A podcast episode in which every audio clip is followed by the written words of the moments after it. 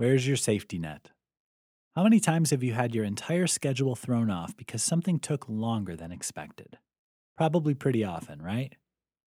The problem is, even when we're organized and have time management down to a science, we're still dealing with people who aren't necessarily on our schedule.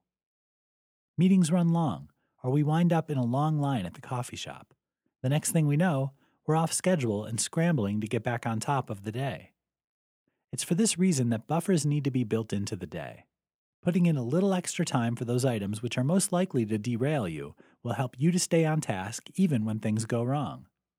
Not sure how much time to add as a buffer? A good rule of thumb is to add half of the time you have allotted. So a project you've planned for an hour becomes an hour and a half. This keeps your stress level down and makes you feel like you're in control of your schedule, not the other way around.